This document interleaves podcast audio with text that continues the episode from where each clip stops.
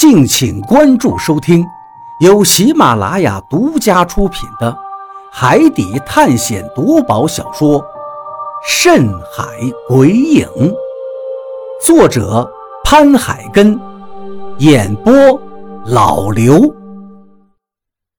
第一百二十五章，巨石。棺盖一打开，我跟张广川就往地上一趴。与此同时，那个棺盖也被我们掀翻到了地上。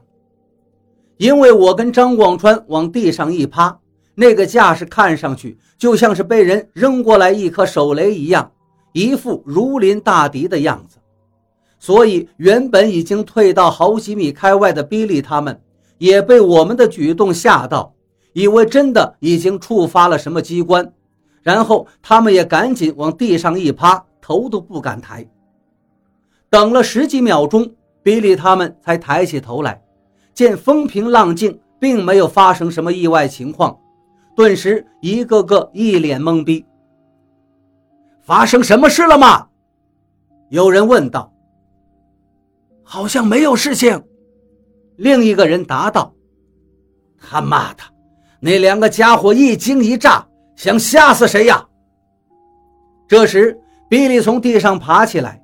一脸不爽地走过来，指着我跟张广川招了招手，道：“你们两个胆小鬼，开个棺就吓成这个鸟样！赶紧给我滚上来，别耽误我们提取病原体。”我们俩没理他，依旧趴在地上。并不是我们没听见他的话，而是我们趴在地上，正好看到了坑道里有两根锁链。正哗啦啦的往另一头滑去。坑道里怎么会有锁链呢？而且这个锁链在我们掀翻棺盖的那一刻就已经在滑动，这百分之八十是触发了机关了。所以，我们当然不敢贸然站起来，而且还抱住脑袋躲在棺材旁边，趴得更低了。当然，我们也不可能提醒比利他们。这伙人死了活该。比利见我们俩不仅没有立即滚上来，反而还当作没听见，趴得更低了。当时就发怒，掏出枪指着我们道：“喂，你们两个聋了吗？快给老子滚上来，要不然老子就崩了你们！”说到这儿，他却突然眉头一皱，道：“什么声音？”就在这时。墓室中又传来了一阵咔嚓的脆响，就好像之前的锁链滑到了顶端，发出了撞击声。这个声音是从我们的头顶位置传下来的，所以所有人都抬起头朝上看去。在狼眼手电的光照下，只见在墓道穹顶处固定着若干的金属滑轮，两条锁链顺着滑轮。将两块巨石吊起，就悬在顶上。此时，那原本绷紧着的锁链上的一处挂钩，嘣的一声脱开了，紧接着就如同打井的辘轳一样放松下来。悬空的两块巨石是急速的落下，朝着下面的人砸了下来。我操！看到这一幕。所有人都目瞪口呆，差点没把尿吓出来，因为那两块巨石真的太大了，起码得有上万斤之重，当头砸下来，谁能不怕呢？这种死亡的威胁，巨石砸下来的压迫感，让所有人脸色大变。这他妈的要是被砸中，还不直接被拍成一滩肉泥了吗？我跟张广川已经僵在那儿不会动了，不过想到我们正趴在一米来宽的坑道中，心里却感到了一丝安全感，因为那些巨石都很大，如果真的砸下来，也不会直接掉到坑道里头。所以，我跟张广川赶紧又重新趴好。当然，比利他们已经吓得大惊失色了，因为那两块巨石。一块是从头顶垂直砸下来的，另外一块好像是被锁链给吊住了，在半空当中横向甩了过来。所以见到巨石横向甩过来，雷森那群人顿时哀嚎一声，犹如受惊的野兽一般惊慌乱窜起来。而比利因为就站在我们的坑道上面，而头顶上方那块垂直落下来的巨石就正好向着他的位置砸了过来，所以比利也被吓得魂飞魄散。估计他也是想到了。现在这个坑道里才是相对安全的，所以他的第一反应就是朝我们这个坑道里跳了下来。我一看，他也想跳到坑道里，老子这回要是不抓住这个机会弄死你，老子就真他娘的是傻逼了。于是我也不知道从哪来的反应速度，直接翻身仰躺，然后双脚对着马上就要落进坑道里来的比利。猛力的踹了出去，同时骂道：“我去你妈的！”也不知道我的力气太大，踹痛了他，还是因为他没有想到我竟会对他使出这么一手。大感意外之余，他发出一声怪叫，然后就被我直接踹飞起来，呈抛物线状，又回到了地面上。而就在此时，头顶上空那块巨石也正好砸落下来，砰的一声巨响，就像一座大楼倒塌一般，震的是地动山摇，尘土飞扬。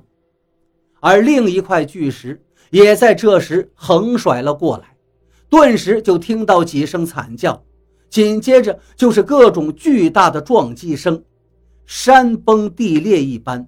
整座墓室似乎都要坍塌了，我跟张广川吓得哪儿也不敢看，当然想看也看不到，因为整座墓室里此刻全是尘土。我们俩就这样死死地抱着自己的脑袋，趴在坑道里，直到十几秒钟之后，撞击声才停了。这时，整座墓室里死寂一片，我跟张广川都愣住了。心想：难道上面的人全都死了？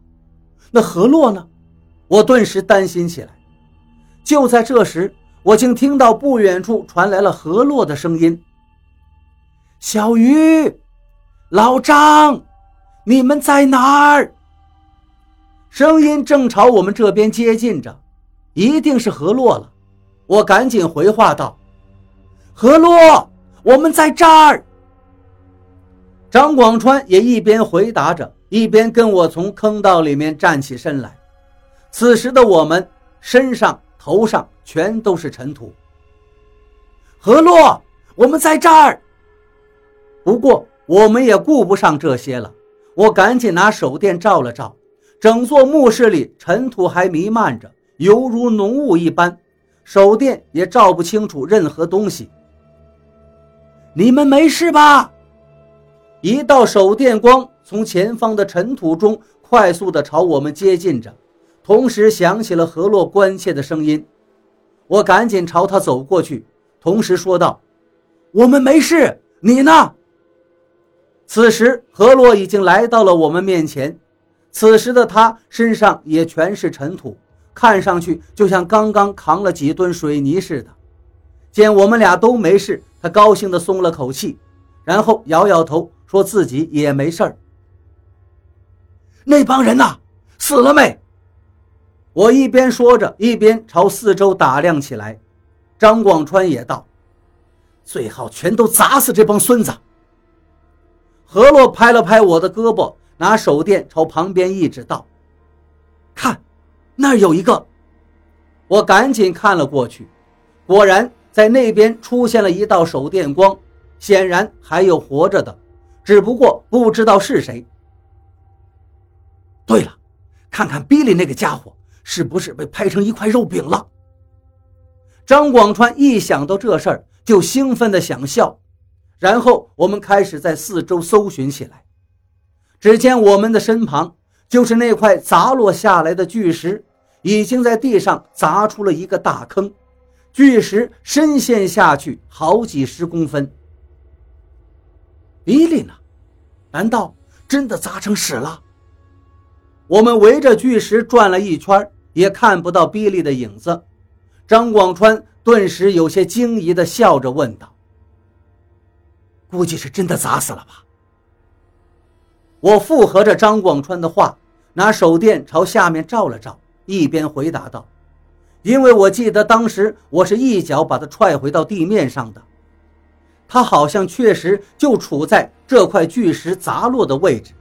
也就是说，如果当时他没能躲开的话，被砸成肉饼的可能性应该在九成以上。可就在我们以为比利可能真的被砸死的时候，突然……一根硬邦邦的铁管子又顶在了我的后脑勺上，冰冷冰冷的，让我浑身一震。虽然没有看清楚那根顶住我后脑的东西是什么，但其实已经猜到了，那应该就是一把枪。我身体一僵，下一秒身后就传来了一个更加冰冷的声音：“你们。”是在找我吗？